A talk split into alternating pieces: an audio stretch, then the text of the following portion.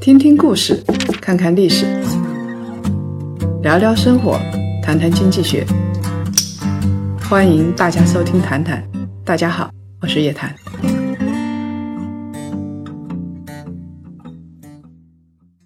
少说废话，不说假话，聪明人一起说人话，独立思考，理性投资，拒绝被洗脑。其实，对于家庭来说，最重要的是获得财富的尊严和财富的品格。每个家庭，不同的家庭，怎么样的配置才是正确的？很多人说我三个孩子，那我应该怎么办？或者是说我家里有四个老人，那我应该怎么办？那家庭配置，我到底是该去买银行的理财产品，还是说我自己到股市里边去折腾？其实这些不同的家庭啊，都有不同家庭的需求。我们今天呢，请到腾讯支付基础平台与金融应用线的副总。洪丹义先生来跟我们探讨。那么，洪先生，你们后台那么多人，也也有很多家庭的情况，那他们投资是怎么样的？呃，实际上的话呢，我们在整个平台，如果我们不去干预客户的行为的话呢，我们发现整个客户的投资的这个结构是千差万别的。啊，有些人是非常喜欢买货基，全部钱都放在货基里面，就是要保险一点。对，有些人的话呢，就是。只盯着固收，全部钱都放固收也有的，嗯，或者是有些人专买基金也有，就整个平台来看，就是说如果不做一些引导和干预的话呢，客户的行为呈现千奇百怪的一些结果。嗯对，那什么样的家庭啊，他真的是买货基或者是买固定的比较好？比如百分之现在是我听说是百分之九十的人都是买相对安全一点的，那这样做对不对呀？嗯。实际上，我们之前有提有有聊过一个说正常的一个资产配置的一个结构是什么样子的话，行业内常说是一二三四，嗯，一二三四就是说你百分之十放在流动性比较高的产品，现金吗？啊，现金或者是类似货基，对吧？这些产品的话，就是说你可能按照你每个月实际的支出，嗯，那这些流动性的话，可能是你支出的三到四倍，那你需要用提出来，不需要用就放在里面，正常增值就可以。但是有二三四的话呢，是真的是可以相对投资期更长一点的，我可以有博更高的收益的。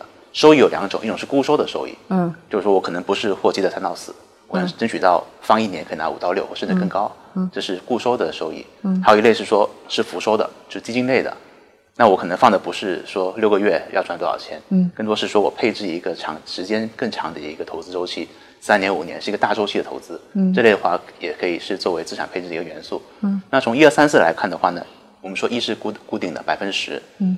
三的话呢，是可以博高收益的，百分之三十，这些是适合投一些，比如说主动型的基金或者是指数型基金。嗯，另外的四百分之四十的话呢，是投这个就是固收类产品，稳健增值，这是常说的一个比例。当然二的话呢是说可能有适当的一些保障、保险类的一些功能。啊，就是要保险啊，要保险，对。哎，那其实啊，像货基啊，因为我平时。比如说五千块钱，嗯然后是一万块钱，五千块钱拿来吃饭、房租，其他五千块钱我我全放固收里边，固收好啊，又有收益，然后呢，我随时想提就提呀，这个多好啊！对，固收是这样子，固收的话，通常有些产品是有一定的周期的，嗯，比如说我是放进去要六个月，嗯，或放一年，通常你放的时间越长，嗯，这个流动性丧失了之后呢，你的收益会更高啊，因为机构更好拿这笔钱去做一些资产管理。所以呈现的就是说，你的周期和你的收益率是相关的。嗯，那么有些客户想说，那反正我我也不管这么多了，我就觉得说我百分百需要流动性。嗯，所以就我前面我说的那个平台，就都货基，对吧？你也不能都固收啊。嗯，都固收的话，万一有急用呢？比如哎，家里哪个哪个亲戚或者父母需要动个手术，反正需要十万块钱。嗯，不好意思，都在固收里面，一年后拿到。这时候就麻烦了，嗯，所以我们想是还是建议是说，按照实际家庭的一个情况来做一个就是一个比例的配置，嗯，就千万不要低估流动性的需求。哎，所有钱都放到货基里头呢，又有流动性，又有回报啊，是这样。就货基的话，它是有流动性回报，但是通常会比其他固收要低一到两个点，就看你重不重视这一两个差别。如果从我们短期的时间窗来看的话，我投个十万块钱，差一个点，差多少？嗯，不多，嗯，对吧？一千块钱。对，那但是当你以复利角度看问题就不一样了，对吧？放个五年，你都是放货基，货基今年可能三到四，明年可能是两到三，这都不好说。但是你固收的话呢，它如果稳定在五到六的话呢，实际上它通过复利方式带来的一个增值的话，差距就会拉得比较明显。啊，哎，那您刚才说啊，一二三四啊，是不是我所有的家庭都可以一二三四？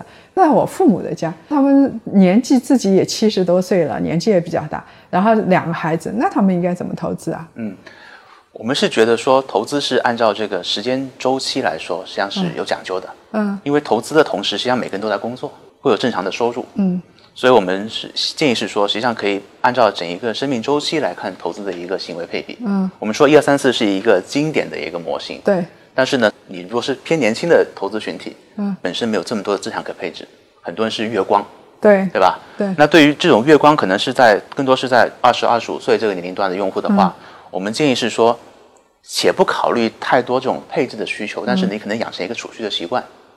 储蓄习惯的话呢，可能是说，哎，我每个月定期固定的放一定的额度放在货基，或者每个月固定的放一定额度作为一个指数基金的定投，这是更多培养习惯的东西。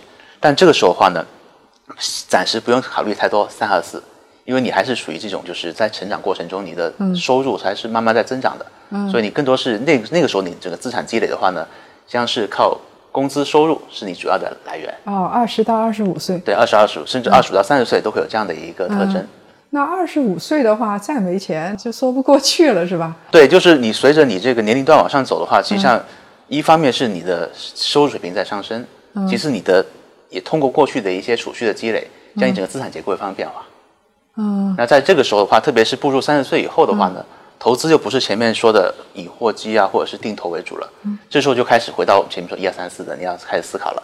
你前面储蓄下来的资金的一些你的家庭的一些小的财富，嗯，我怎么让它能够为我赚得更多将来的一些长期的回报？啊，这样子。这个时候的话，我们鼓励说，三十到四十岁这年龄段的话呢，实际上它可以在这个所谓的浮收投资上呢，可以多配置一些。嗯，原因是这个年龄段的人，他可以承受更长的投资周期。嗯，同时的话呢，他也承担更高的风险。嗯因为像我们说的，前面一开始可能是以工资来积攒财富，到了三十岁这个年龄段的话，可能是一个相对平衡，就你一方面靠投资，一方面靠工作。到了后面的话呢，我们说可能到四十五十那个年龄段的话，又会变化。那个年龄段的话呢，我们就慢慢要降低你的这个浮动收益的投资比例，要开始走稳健路线。我请问你啊，就像呃我有这个朋友，当然有很有钱，但确实也有没有钱。那到到三十岁了，然后工资还是比较低，那这时候他还是要坚持每个月定投一部分吗？是要坚持。是吗？对。那你没觉得这个时候他的这个生活质量是最重要的吗？呃，这个实际上就是人生是一个更长的一个规划了。对，对，但如果是一直全部都说人生生活质量最重要，那可能我们还是每个月花光用光。但是会有一个问题，就是说，嗯那你花光用光的话，你还得考虑小孩子的其他的需求啊，小孩教育你要给他准备一些基金啊，对吧？嗯，可能你现在小孩刚几岁的时候不一样，但是你读小学、读中学、读大学那些费用，你是不是要开始考虑有一些目标性的一些积累？就花光用光，这时候到三十几岁有家庭结构的人来说，这个逻辑就不成立了。那其实我们也问过这个问题了。如果说像呃一个家庭，然后是三十多岁，一个孩子或者两个孩子，那这时候他应该怎么办呀？呃，我们是这么看啊，像我们在当时在讲投资的话，很多时候建议是说有一个叫目标导向的投资。嗯我们说我们看海外很多智能投顾的这种对功能也是，对对就说你且不管，你先想好你大概五年后有什么样的目标。嗯比如说你有小孩，嗯那么可能小孩在几年后他有一些教育的经费的需求，嗯。这是个目标。那我就以这个目标来作为我投资的方向，然后按照这种智能投顾平台的话，它会计算出来说，就倒推回去倒推回去，对，嗯。就是你这样的话，你每个月得存多少钱进来，然后你得用什么样的一种资产配置的方式。嗯。如果是你每个月存很多，那你要达到目标的话，可能难度相对比较小。这时候他会建议你用一些相对风险比较可控的一些资产来实现这目标，就达成的概率会非常非常高。那如果说你存的比较少，他会建议说，那你可能适当要考虑一些，嗯，就是相对风险和收益都比较高的产品，达成的概率会因此下降。但是呢，你还是有一定的可能性，比如说百分之六十、七十达成这样的目标，就有有这样的一些投顾的功能，可以引导客户实现他最终人生阶段不同的一个投资的一个目标的一个里程碑。那呃，咱们啊，这个从后台的数据来看的话，中国一般三十多岁的人大概是多少钱？大概他会存多少呀？啊，这个可能很难就一个数字来简单统计。不同的区域、不同的工作背景来说，差别还是蛮大的。理财通平台吧，就是说从整一个大的环境来看，一有一些平台基本上二三十万的这种投资额的客户，也是也是相当大的一个人群。啊，在三十几岁的时候，三十几岁二三十万，对。然后最有钱的是哪个年龄段的呀？最有钱的话，通常来讲是越到年龄段比较高的会有钱，但是呢，互联网平台很难统计这个结果，原因是因为很多真正是五十几岁的用户的话呢，他未必把钱放在互联网理财上来做。真的有钱的可能是会跑银行。对，是的。比如是某金葵花卡用户，或者是可能是那个私行银行用户，他们可能会往那边去去倾斜去转移。嗯，那这个像呃。呃，中国的这些家庭里头，然后跟国外的家庭，它有什么不一样吗？配置的产品啊，这些东西，我记得他们说，你有几个孩子的话，最好是用信托啊，用这种方式，或者在国外弄一个信托啊。那咱们在那个做的时候，把这个考虑进去了吗？国外信托的话，我们理解实际上是有一些它的一些整个制度的一些背景的，嗯，因为有一些遗产税的一些安排，对，所以通过信托实际上是可以降低这块的一些税负。对中国实际上目前的话还没有非常明确的这些制度，所以的话呢，因此的话呢，对于这样的需求的话呢，目前还没有看到太太高的一个太高的一个，就是说跟国外对齐的这样一种模式。但是我们也也看到很多，比如说像像私行或者像一些就是高端理财的一些平台，它也会引导客户去思考一些就是整个家庭的传承信托计划的安排。嗯，像你们这样子的话，就是。咱们这儿主要做的是你现金部分的现金过来，是现金过来，然后这个呃逐渐逐渐的让它，呃回报越来越多啊。对，它它是就像你们这样子的话，如果是呃按照一二三四的这样投资的话，它大概每个年龄段的回报会有多少？啊，哪个年龄段的回报你是指怎么？呃，就是说呃我。就是二十几岁，就按照您说的，一二三四这么来。那通常来说，到了退休之后五六十岁，那个时候就不会有什么财富方面的问题了。嗯，像这么看，就是说一三四这几个资产类型的话呢，它基本上指导性的一个回报的话，都是可以看得见的。嗯，比如说货基，嗯，三到四，嗯，这基本上是一个回报的区间。然后的话呢，我们说的固收，嗯，五六七大概是这个范围。嗯嗯，然后呢？浮动类的板块的话呢，它涨跌非常厉害。嗯，短期看的话呢，如果只看一年的话，那有可能你可以亏到很深，也可以赚很多。但是如果浮动收益的投资，如果拉长时间看，你十年是更长来看的话呢，通常也是有大概九到十的一个回报。这么高啊？对。哦。但我们看的是以大市的这种经验数据来看，而不是看我们纯粹自己理财平台上的一些数据，因为毕竟时间上比较短。那现在像我们啊，每个家庭里头，这个您身边的人都是二十几岁就开始投资啊、理财了吗？嗯哼，呃，大多数人都会有这样的行为，因为实际上他们接触互联网比较多。对。然后互联网上的话，大家的整个社交行为影响非常厉害，很多会推荐。嗯。那大家说，哎，你可以把钱放在某某平台、某某平台，大家就慢慢的就会做一些尝试。而且现在平台设计的非常的方便。嗯嗯。所以基本上你从从你决定存转账到完成，几乎就是几分钟之间可以解决的事情。嗯，所以很多年轻人的话是比较接受这样的一些做法的。嗯，包括说我们在平台上，我们做了很多这种比较有意思的功能啊。嗯，工资理财，举个例子。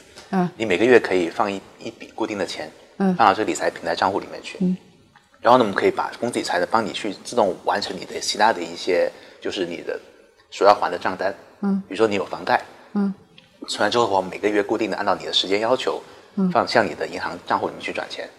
嗯，那这样的话就是说，帮你把整一个从工资到你的信用卡还款到你的房贷的一个还款，嗯打成一个闭环，整个体验就非常简单。就是你们是帮他们全部都完成了吗？现在的话是把房贷这个可以完成。嗯，举个例子啊，比如说我每个月打工资，工资是两万块钱，对，那工资的百分之五十。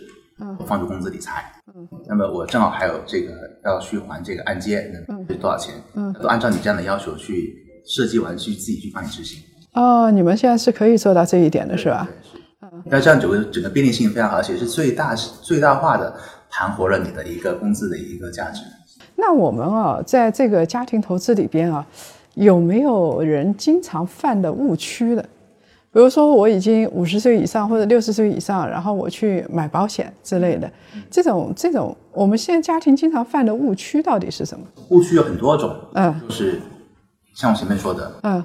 全都是货基，啊。然后你一直以为说你需要这个货基，但是我发现很多用户，你说他说，哎，我我我买买这么多货基干嘛？说嗯我流动性啊，对，但我说哥们，你你放了一年也没动啊，你就放了三十万流动性，你也没动啊，那就不需要有这个流动性，你可以实际上降低你的货基的额度，买一些其他资产，这是一类的误区。嗯嗯过度偏向于流动性，一类一类资产配太多了。嗯。另外的用户的话呢，过度的追高，我们说三类资产，哎，什么样的人流动性需要特别多？实际上我们说建议流动性是这么一个配比，就是说。正常每月开支是有大家是有一个预算的嘛？对比如你租房的，或者是你有正常的饮食啊，或者一些差旅的其他的费用，大概你可能算出一个家庭的一个总费用。流动性的建议说，如果你有稳定的工资收入前提下的话呢，你只要保持三倍就够了。哦，这样子。理论上保持三倍就够了。嗯但如果你你的工资收入不稳定，我假设我一个月工资一万块钱，那流动性保持三万吗？就够了吗？呃，不是不是你的工资一万块钱，你每个月的开支，啊，对，比如说，哎，我每个月假设我吃饭一天一百块钱，那一个月可能三千。对那如果是家庭可能不一样，家庭的生活可能是六千，对吧？房租五千。房租五千，那就一万一然后可能还有一些正常的一些娱乐啊、购物啊，可能是两万吧。对，那如果你是有稳定收入的一个家庭的话呢，那我两万的话乘以三，有六万块的这个钱呢，基本上你的你的这个流动性是暂时 OK 的，所以货基里边我只要放六万就够了。理论上六够对。然后你剩下的话呢，就可以放到嗯固收里面去，因为那些钱基本上你短期内是不会碰它的。哦，对，我很多朋友说这个放到货基里面方便啊，又可以随时放，又可以随时提，然后还有回报。很多人就提到五十万、一百万全都放里头。很多人提到说就是随时提嘛，对但是他真的没有随时提，他是压根就没提。对对，所以这是最大的问题。嗯是嗯嗯当然，我们说的这些是针对，就是说有有比较稳健的工资收入的人群。如果工资收入不稳定的人的话呢，那可能这个系数要稍微调高一点，可能是八倍或者更高。哦，这样子的。但是也不至于就把全部的这个资产都只放在货基里。那这一类人也不会有什么钱呢。如果说他真的很不稳定的话，嗯，也不一定，这就平台上有看到有些人真的是有好几十万的资产，他就放在货基，那他的资产总量说不定有上千万也有可能。那洞穿了整一个大的资产。所以我们说很多嗯资产这种配置的一些建议的话，是要打通全部账户来看，是更更加的全面、更加的精准的。那刚刚才还说有第二个问题了，第二个问题就是极端了，就是说，咱前面说一二三四，有些人就是过度的去追求了第三类、高风险、高高回报的那种投资。啊，举个例子，比如说，在牛市的情况下，对，本来我一二三四的投资，可能在牛市情况下我的三翻倍了，变成六了。但六的时候，很多人说：“嘿，股市不错啊，我把本来的那些稳健投资、流动性的话，偷偷拿出来砸进去第三类资产里面。对呀、如果它从两千多点到六千多点，那简直是，对嗯，但这个时候就会有问题了真能。赚大钱嘞。那你想六千多点，万一成一千多点的时候怎么办呢？对吧？嗯所以就是实际上，在贪婪的时候恐惧和在恐惧和贪婪是蛮不容易的。这个是，但是，一二三四的话，可以确保是说你时时刻刻提醒自己说，嗯我有没有过度的暴露在某种特定的资产风险里面，让自己的克制不要有一些魔鬼的冲动。就是那那我请问你啊，比如说我有朋友是做房地产，啊他对房地产特别懂，那他所有的钱都投在房地产里头，或者他本身就做基金的，他对股市特别懂，那他所有的钱，完了是上亿的钱，全都在股市里头，像这种配置合理吗？呃，实际上，如果从我们建建议的角度看，我们是不建议这么做的。那对，还是建议是说有有有攻有守，要有增值，要有保值，不能够全全部的资产都图了一个增值。嗯，对，如果纯增值的话，万一有一天有一些闪失、有一些变化、一些政策影响的话，这样分分钟有可能资产会大规模缩水。嗯，而且你想想看，你假设一千万的资产都放在股市里面，你可能过得觉得哎自己挺放心、挺好的生活质量。如果啪一下整个大盘暴跌，然后因此你的被套住了，会很影响到不只是投资心情，而且影响到一段时间内的整个生活质量也受影响。有可能你们家里就出事儿了，对不对？对，对对，嗯，所以我们建议还是要均衡，要理性，要克制自己。嗯，就是这也是啊，为家庭负责。我有一个有一个朋友，嗯他是二零一五年用配资方式嗯炒股，嗯一百万嗯，配到一千万，炒到一个亿，哎，那很了不得了。然后再瞬间再跌回来，又回到原形，就经历了一个人生最大的一个落山车，那过山车。哇，对，所以我说把握时机实际上是蛮难的结果他们家怎么样？啊。还好就是一百万，最后回到一百万嘛，对，那还算好啊。还算好。但是很多人想要看，如果你不是在从低点上去再下来的话，你是在高点下来的话，嗯是非常痛苦的。嗯，特别是在高点的时候再做配资再下来，那几乎就倾家荡产了。那还有几个问题啊，你比如说，有的人就说我们我们不是歧视谁，但确实有这样情况。比如说，有的人是工资挺高的，一个月十万，那有的人他确实工资很低，我一个月工资也就那么一丁点儿。嗯哼嗯，那这种人，很多人觉得根本就不应该去做配资产那个投资。但这些都是日积月累起来的。啊如果说一直觉得觉得说我实际上这个收入很低，然后我不需要做任何投资，但是你想想看，你将来怎么抵御你其他的整个人生阶段其他的风险、其他的一些财务需求呢？你可能发现说，哎，想结婚的时候发现哎没钱，没钱结婚，嗯，结婚生了孩子，发现小孩教育成问题，诸诸如种种，对吧？所以就是说，工资收入里面真的是要有一部分钱真的沉淀下来，养成一个比较良好的一个慢慢慢慢积蓄、慢慢慢慢成长的过程。嗯，对。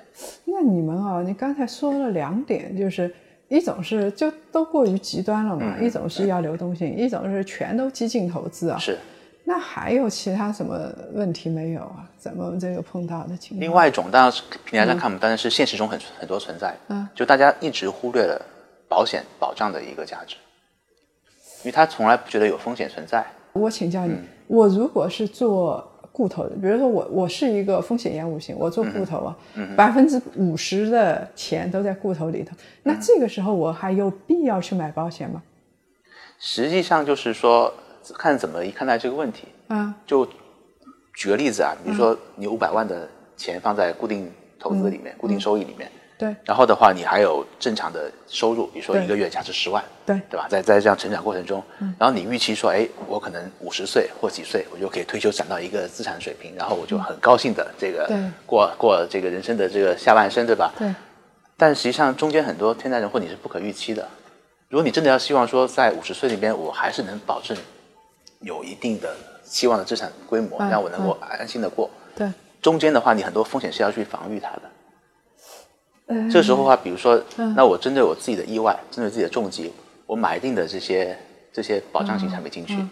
那出了险的话，它可以帮我抵御嘛，对吧？但极端情况下，我们不是说每个人都会遇到，因为概率很低，有些人就他就很幸运、很不好运气，他丧失了工作这这个你说的是对的。很多人就觉得我怎么会碰到这种事情呢？比如说家里房子火灾，不对。可能啊，我一辈子也不可能遇到一次，那我为什么要去保险呢？是嗯，保险。说句实话，本身给用户会有一种吃力不讨好的感觉，对，是的，因为你出险，人家说，哎呸，运气真不好，怪你，对吧？你不出险说说你没用，对吧？他是以有一种像挺两难的角色，嗯但是呢，可能在国外更成熟一些，那用户会把保险把自己对整个各种存在的一些意外或重疾的一些问题的话，嗯都事先考虑了。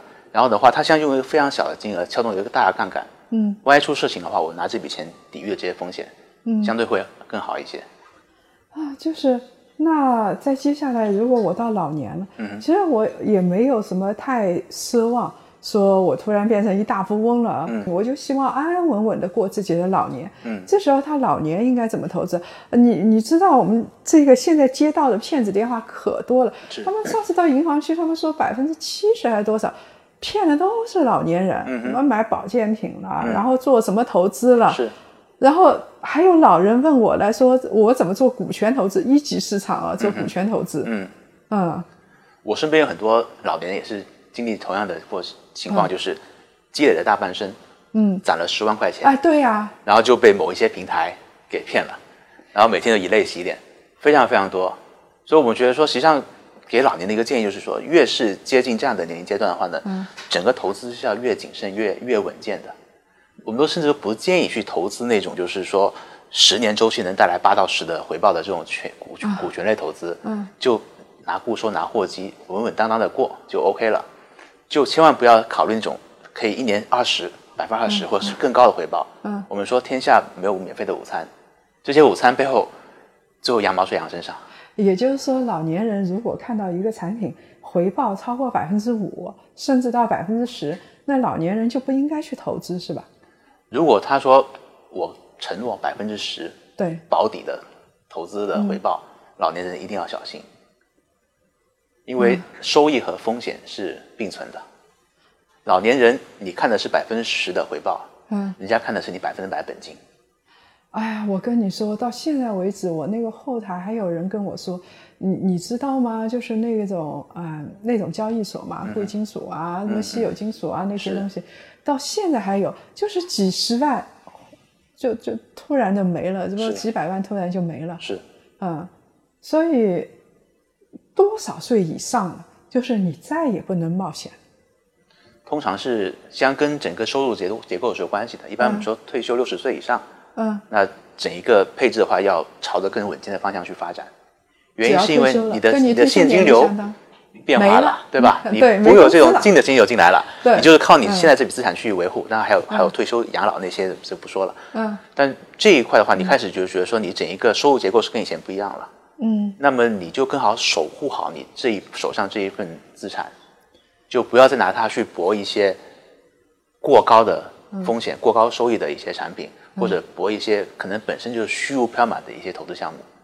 所以说啊，有的你想想看，你等到有的时候连银行都不贷给你房贷了，觉得你年龄太大了，是。然后你自己吧，这个外面赚钱的能力也没了，就要靠那点钱了。那那点钱可得看好，对不对？对对，那一般来说，像老人啊，假设他六十岁退休，嗯然后现在我们平均年龄不是八十岁左右嘛，对，二十年他大概需要多少钱，他能够有保障？每个人不一样。实际上，我们也也挺经常说鼓励用户去思考这样的问题的。嗯，就实际上这也是一个目标目标导向有的人说两千万或者三千万，有的人说那我一两百万就够了。对对对，一举个例子吧，比如说正常的老年人生活，嗯，一个正不一定是说非常非常高端的那种生活质量的情况，嗯，也就是一个月就是以以这种伙食费为主嘛。对，老年人也可能也不需要房租，你可能自己有一个有一个居住的场所了，或者是有些跟子女一起居住，嗯，所以他实际上这块算下来，然后再加上一些额外的一些娱乐或者是旅游的一些费用，嗯，呃，可能老年人不一定要到两千万这么高的一个水平了，对。所以如果你有退休工资的话，再加上个，呃，就是就是你你的收入可以跑赢通胀的，比如说你投了一个老伯伯。然后他投了货基，有百分之四的收益率，或者好一点百分之五的收益率，然后你有一百万，我觉得这日子过还是过得下去的，过得过得下去，对，是吧？是。所以大家也不要太紧张，就觉得哎呀，两千万，那我活不下去了。呃，基本上我我估计一两百万可以过得下去，但是是你要过很好的日子就没有了啊。过一个正常的生活是问题不大的。但是，当然，货基是不是一直保持四到五的收益的话，这也是一个问号啊。哎，为什么对？我觉得货基 百分之四总应该有吧。因为反正 反正按照、嗯按照这个不同的这种就是市场的一个流动性的一个情况的话，它的整一个收益会每年会有一些相应的调整。嗯，所以，但今年相对比较特别，会有四到五。那明年的话是多少的话，我们也是。跟大家说一说，我们一直在跟人家说你要投货基啊，你要投固投啊，呃，这个到底是什么东西？基本上是什么东西叫做货基，什么东西叫固投？呃，这个就太偏专业的一个知识了。实际上，呃，固定固定不要给人家名词解释，就告诉人家那什么样的产品呢？你看大概这样的，那叫叫货基，嗯呃，货基我觉得可能市场上相对已经比较标准化的产品了。嗯，固定收益的话呢，它基本上就是一个就是说有一定的锁定期，然后呢会带来一个不一定是承诺，但是呢是一个可预期的一个一个收益的一个产品。我觉得简单来说是这么说吧。嗯嗯。但是背后的很多金融知识的话，我觉得可能老百姓听了也会觉得懵了，不知道啥意思。嗯嗯，对。比如说年纪大了，像我这个年纪也比较大了啊，嗯然后跟大家说我会大部分的这个投资呢稍微保障一点。那什么东西保障呢？我们经常说货币基金，那它随时可以取出来的这个东西呢保障一点。那当然，固定资产投资呢，通常来说是债券这样的东西啊，那也保障一点。但是当然了，从本质上来说，不管你买银行理财产品也好，不管你买任何产品也好，理论上来说都有亏本金的可能。理论上都有，对，理论上都有。那在接下来我要问，刚才老人也问了，年轻人也问了啊，那女人呢？我觉得单纯以女人来考虑的话，那我可能我是男士啊，这个考虑女人会比较比较特别。但是我觉得不管是男生女生的话，考虑可能更多考虑是一个家庭，而不单纯以自己个体来考虑。嗯，对。那很多女性觉得，哎呀，我长得挺漂亮的，我不用，我本身就是资产，我不用去投资。这个这个话题，就是呃，是就是有这样的情况，那就是说。那作为女性的话，她如果要投资，其实跟我们刚才说的，跟男性是一模一样的，没什么区别，对对不对？就是你思考的还是一个现金流和一个资产积累的过程。运动员可能就是一种例子，对吧？你说说看，对吧？运动员，比如说，哎，他是一个，他是运动明星，嗯，对吧？他可能在他的运动的生涯里面，在一定年龄阶段里面，嗯，身价很高，对吧？他可以成长很快，嗯，但他也想说，那我我退役之后，我能做啥，对吧？嗯，所以它可能就是它的特点，就是说它的现金流是有一段时间是啪啪啪突飞猛进的，但是有段时间可能会慢慢慢慢就会消失的。哎，你说啊，那你嗯，就举一个具体的例子，比如说刘翔吧，嗯哼，啊，他他以前运动生涯高峰的时候，那每年那么多代言啊，每年赚个上亿是没有问题啊。嗯，然后他现在呢，当然我相信他有工资，但跟以前肯定是没法比了，包括演员也是这样子。嗯嗯，那像刘翔这样的话。假设说这一年哇丰收年啊，我赚了三亿，那他该怎么办呢？他还是应该把钱应该拿去做做资产管理啊，他不可能今年我就把三亿都花掉吧？啊，对，还是应该有一个更长期的规划。我觉得我当然知道应该做资产管理，问题是假设你给我服务啊，然后是我是刘翔，嗯，那我这个时候三亿，你让我怎么办呢？怎么怎么配置呢？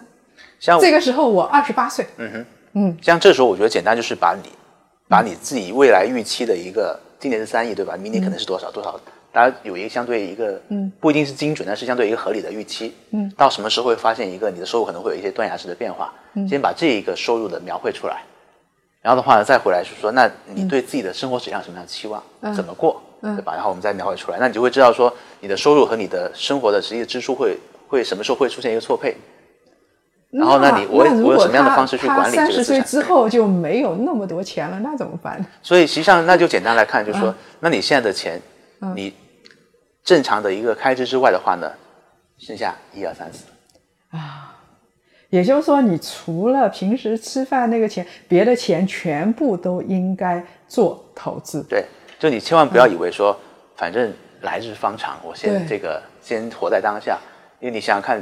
现在随着这个人的人均寿命不停的往往上延，对吧？你说未来高科技底下的人活到一百二十岁，嗯，现在六十岁退休，你还有这么长时间呢，那你肯定就要把整一个资产做更好的规划，才能够抵御到慢慢人生长河当中的不同的这种风险，还是各种不同消费的需求。有没有人跟你们说他们这个上过当的经历，或者是周边，就让我们把？最把最容易上当的情形给大家说出来，因为现在其实金融市场，咱说白了啊，这个信用好的机构真不多，嗯啊，然后它好产品你根本买不到，然后通常的那些产品很多人又不太懂，嗯，那怎么办呢？就是什么时候什么样的陷阱我们真的不不能趟，趟一次就完了。有几种常见，嗯，老百姓觉得自己被忽悠的对。这种例子，一种例子就是前面咱说的那种那种网贷平台，然后最后发现说你洞穿之后里面啥都不是，然后你交了十万，最后交了学费。那我不可能去穿透穿透他的资产啊！说实话，我见过，哎，咱们是公平的说啊，我见过互联网金融，有的还真不错。有的是很糟糕，但是我看脸看不出来啊。那个脸我看起来都挺诚实啊，那我应该相信谁呀？就要寻找一些有公信力、有真正有有责任感的平台。像举举个例子，就是说，比如理财通上面，我们是所有的产品上架的话，都做了非常非常严格内部审核机制。嗯。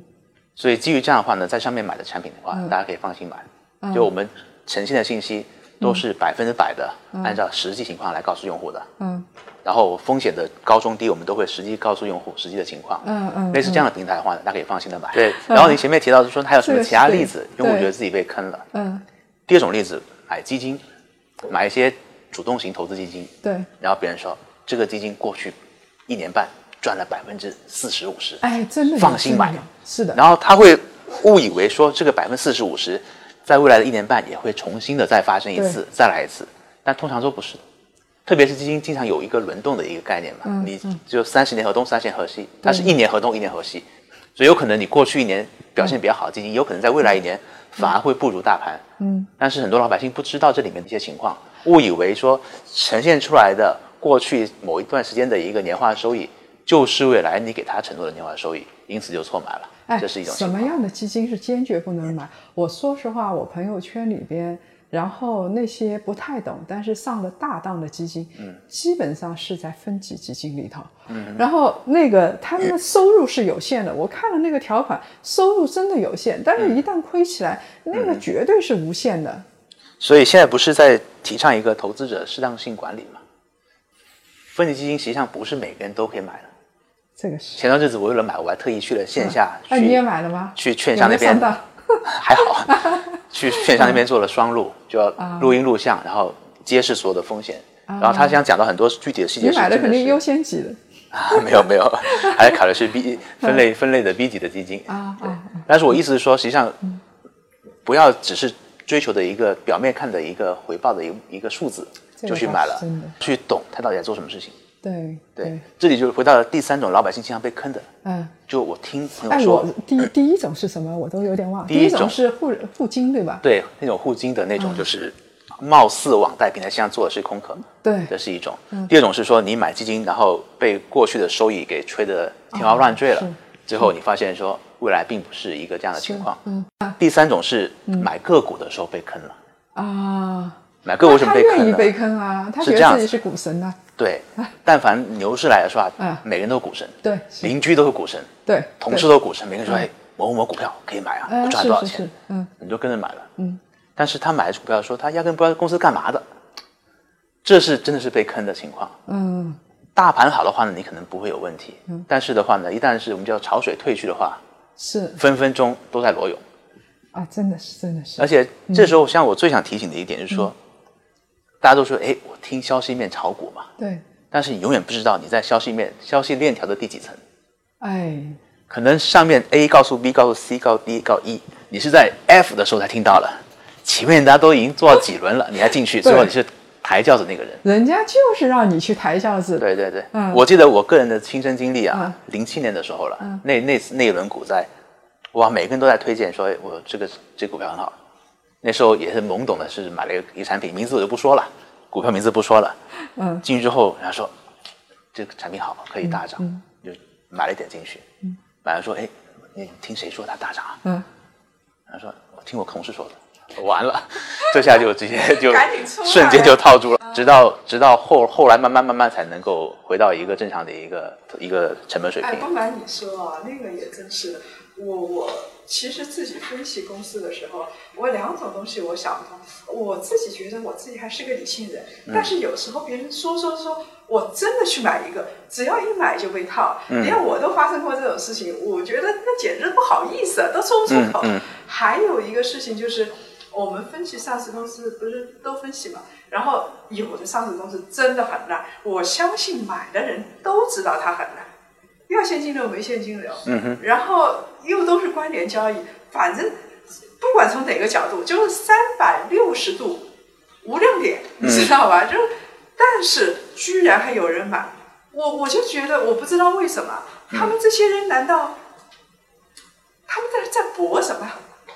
很多时候是市场的这种情绪驱动的，就它实际上可能基本并不是很强，但是投资者的热情驱动了它的价格在往上走。所以实际上的话呢，就反过来说，那到底真正散户怎么投资的话呢，还是坚守一些有价值的股票。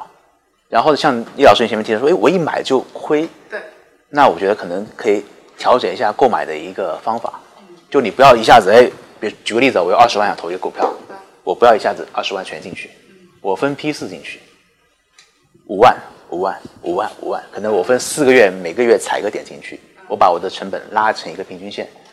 那如果你是在涨的话呢，那你是赚的；你在跌的话，你通过就慢慢慢慢的增加你的仓位的话，你实际上就可以把成本适当拉低。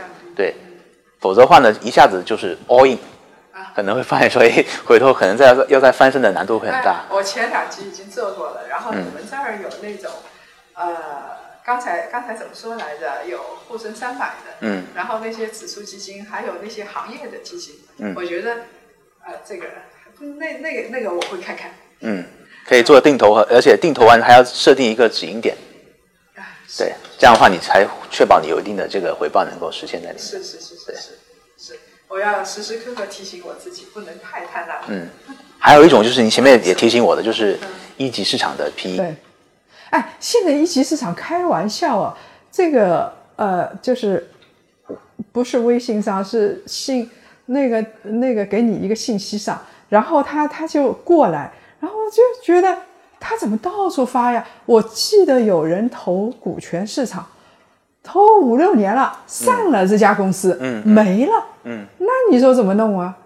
所以啊，就是说，实际上股权这种投资，特别是它是有锁定期的这种投资的话呢，不适合一般的老百姓去投。那谁去投？相对有一些金融知识的人去投会相对好一些。就你至少要了解这产品、这个结构，以及你要了解团队是谁。对对，真的是市场水平参差不齐，二八原则非常明显。大家只看到百分之二十的基金在赚钱，你忘了你像你投了百分之八十的那些产品。哎，你们那个你们那个平台上会有一级市场了吗？将来？我们现在是没有提出这样的产品，原因是因为我们上面的用户的话都是偏向于就是我们说我们叫小白用户，就是投资经验不是特别足的用户。当然，我们里面也有一些是比较资深用户。嗯，那我们想是说，可能慢慢的、相对比较克制的去建立这个平台，不想一下子把一些过度有风险的产品陈列在大家面前。但慢慢慢慢，我们想说，慢慢我们会丰富整个产品线，让里面一些适合投资这样产品的用户的话，慢慢可以接触、了解和投资这类产品。但是一级市场的 PE 的话，可能是相对会比较后面。